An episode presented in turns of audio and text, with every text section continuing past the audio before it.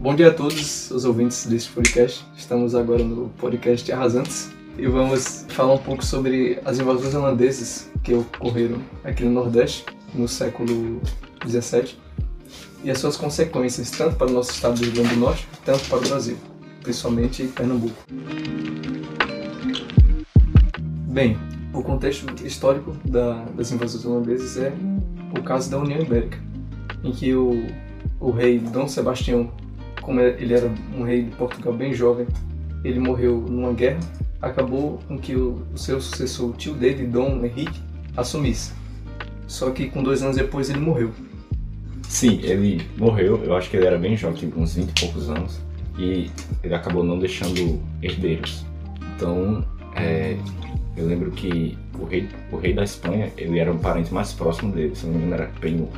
No caso, o, o Dom Henrique era o, o tio de Dom Sebastião. Dom Sebastião foi o bicho novinho que morreu na guerra.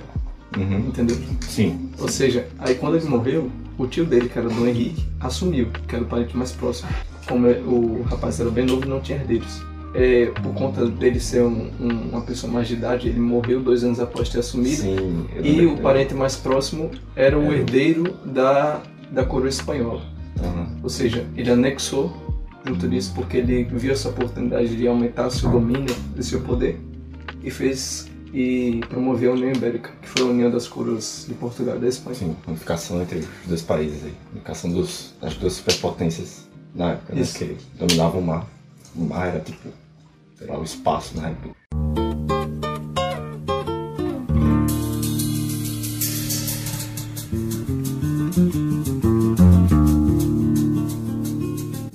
Aí beleza.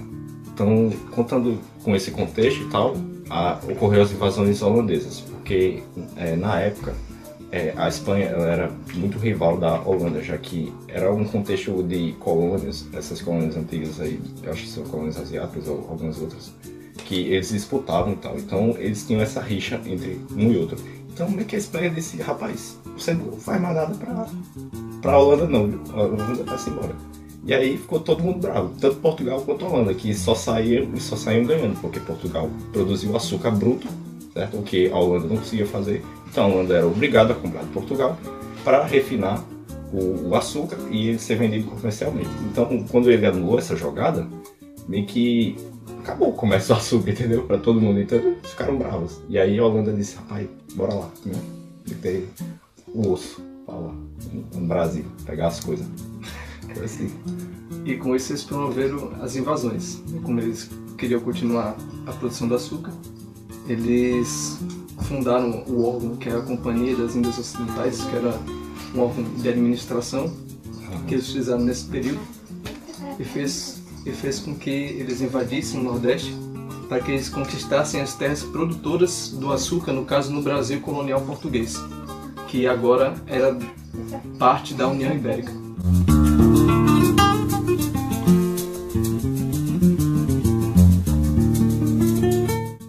Então, eles primeiro invadiram pela Bahia. Eles queriam promover essa invasão total no Nordeste, eles invadiram primeiro na Bahia em 1624.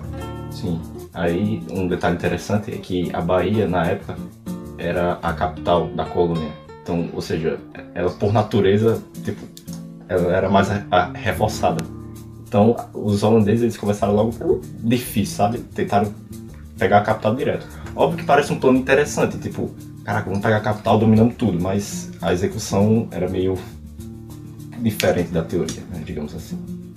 Verdade. E justamente essa resistência foi devido às táticas de guerrilha que as tropas espanholas, guerreiros indígenas, forças luso-brasileiras eh, aplicaram na, no ataque holandês. Ou seja, fez com que falhasse, eles se redessem depois de um, um ano depois.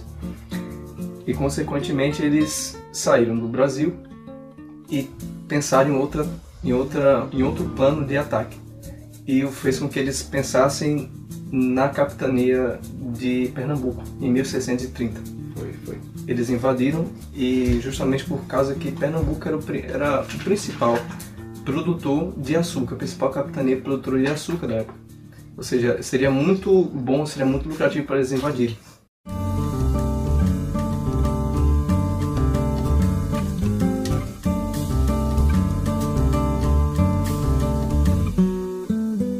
Então, beleza. Nisso que eles invadiram Pernambuco foi bem sucedido. Certo. E fez com que até grupos de resistência contra os holandeses fossem criados. Principalmente o tal Arra- Arraial do Bom Jesus, que foi é, chefiado por Matias de Albuquerque, que era o governador da capitania de Pernambuco. Como, como Pernambuco foi invadido, ele foi para o interior e se refugiou lá e formou esse arraial, que era um grupo de resistência. Certo. Só, só uma coisa, um, outra alusão. É, acho, bom, acho interessante a gente falar sobre Calabar nessa, nessa parte da história.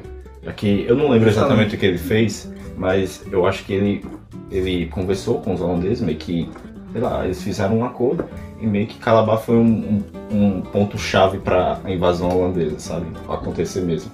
Então, eu não sei exatamente o que ele fez, eu não lembro, mas eu, eu lembro que ele participou ativamente desse negócio, foi essencial para isso. Calabar, na verdade, podemos dizer que ele foi o principal é, luso brasileiro, por assim dizer, que fize- fez acordo tanto com os holandeses na, na invasão, também com os índios, nessa articulação de guerra, já que os holandeses eram amigos dos índios, em partes, em Sim. al- alguns grupos. E esse que a gente vai até falar quando a gente for falar do RN posteriormente. Mas Calabar, muita gente fala que ele traiu. Só que na verdade ele não traiu o Brasil, por assim dizer, porque o Brasil não era uma nação, não tinha uma identidade formada. Ou seja, ele era apenas um que ou servia tanto os holandeses quanto os espanhóis quanto os portugueses que eram europeus. Então, para ele não fazia tanta diferença, por assim dizer. Ele só ia pro lado que era melhor pra ele. Tipo, eu acho que qualquer um faria isso, na verdade. Não não tem esse sentimento de nação. Mesmo hoje, eu acho que qualquer pessoa iria para o lado que mais, que mais te oferecesse benefícios. Então, ele é considerado um vilão meio que é, desnecessariamente. Como se fosse um anti-herói. É, é, basicamente isso. Um Deadpool da, da vida.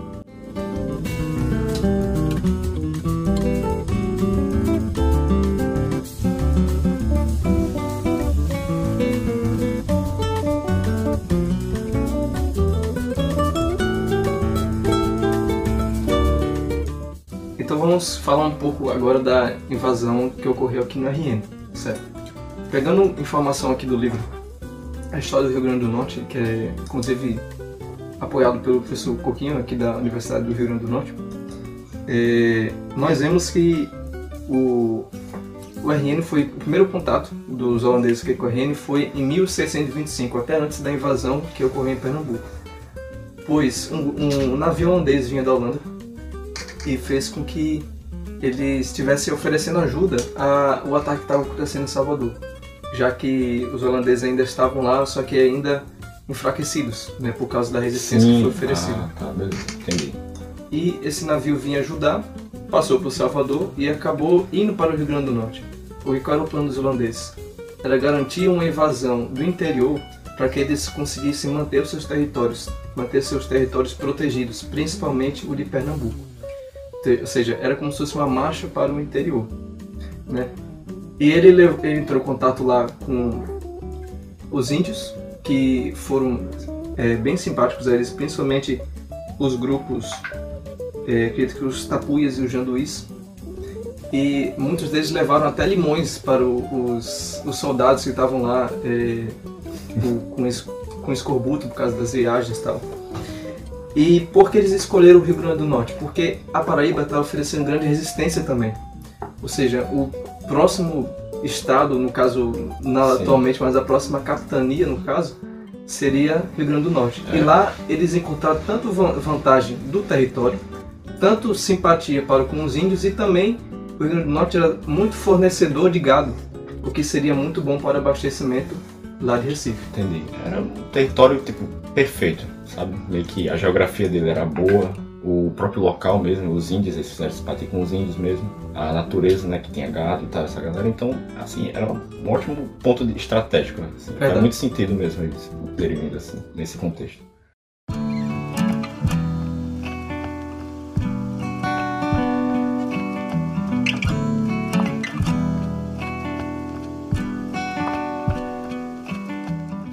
eles tiveram sua primeira impressão do RN, entraram em contato com os índios e eh, começaram a articular com eles uma invasão posterior, uma invasão definitiva para que eles tomassem a capitania do Rio Grande do Norte, Aliado com os índios, é isso? aliado com os índios. Certo, beleza. Principalmente, eles ajudaram tanto na colheita de informações para saber a questão do território, tanto na ajuda militar, né, por assim dizer. E... Só, só uma coisa, só por curiosidade, os holandeses ofereceram alguma coisa aos índios? Ou eles, os índios ajudaram eles simplesmente por não serem, tipo, é, opressores, tipo, porque os portugueses pegavam eles como, e tratavam como escravos, sabe? Então foi por isso que eles ajudaram ele? Principalmente por causa disso, porque eles não tinham uma, uma postura hostil, hostil. não eram opressores, não Sim. escravizavam nem faziam nada. Uhum. Né? Então fez com que os índios simpatizassem com eles, mas... Entendi.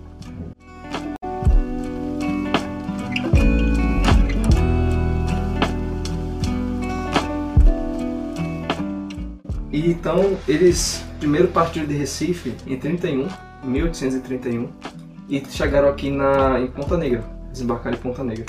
Só que eles encontraram bastante resistência parte do Capitão Mó daqui.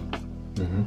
E então eles acabaram por recuar e dois anos depois, em 33, eles invadiram e chegaram aqui em Ponta Negra.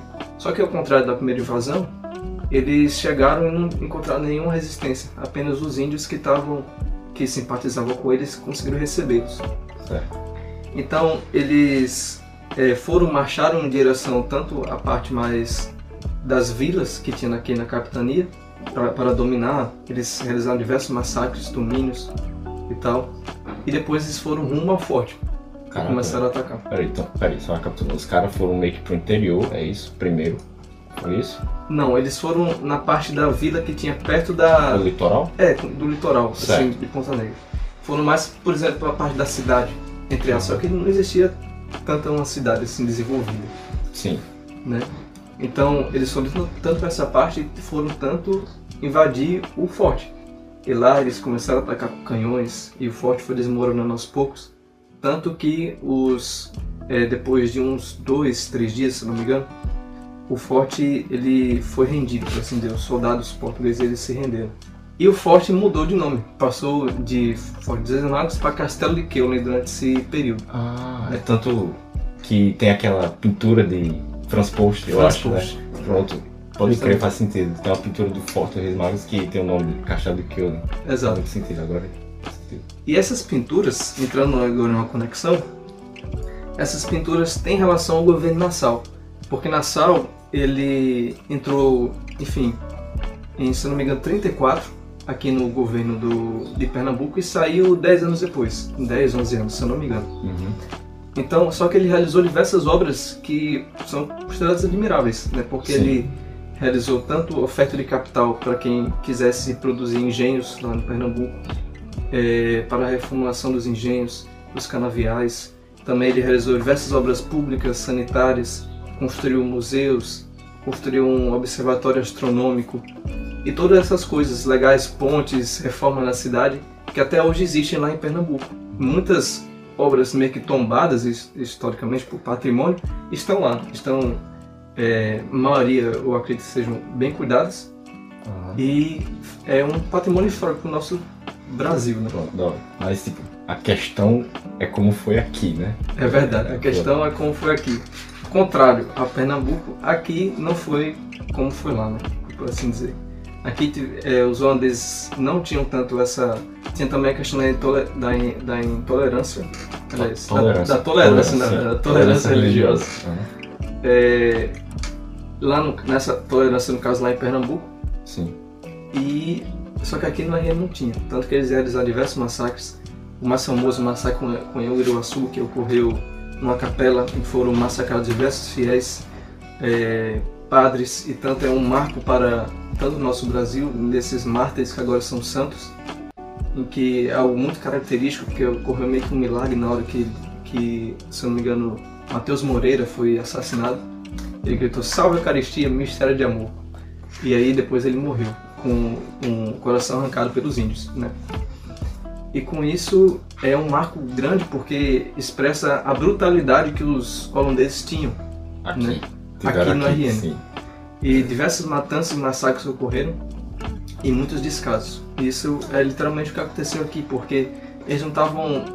Eles não ligavam tanto aqui para a capitania, eles ligavam mais para de Pernambuco. Eles se preocupavam mais com o gado daqui, com o território, e enviar esses recursos lá para Pernambuco, que era onde era como se fosse a base e o HQ Sim.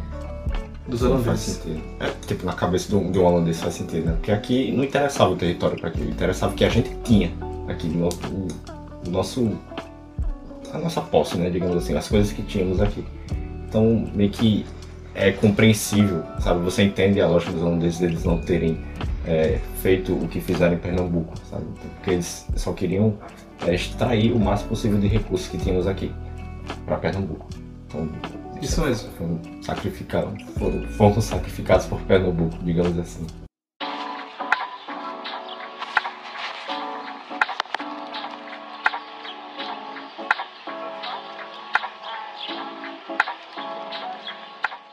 E, é, e mais uma curiosidade para a gente fechar nosso raciocínio, nossa conversa, é que Nassau também veio aqui. Como você disse, do, da pintura de Franz Post, Castelo Keulen, ele veio para cá, é, ele realizou meio que essa vistoria daqui. E muitas, muitas das coisas que foram é, meio que vistoradas, no caso o forte, a fauna, a flora, o povo, os índios, os costumes, eles foram retratados nessas obras de Franz Post e de outros artistas. Tanto que os massacres com a Uruaçu ocorreram porque se intensificaram mais quando Nassau já tinha saído do Brasil. né? Então é algo é, importante a se dizer.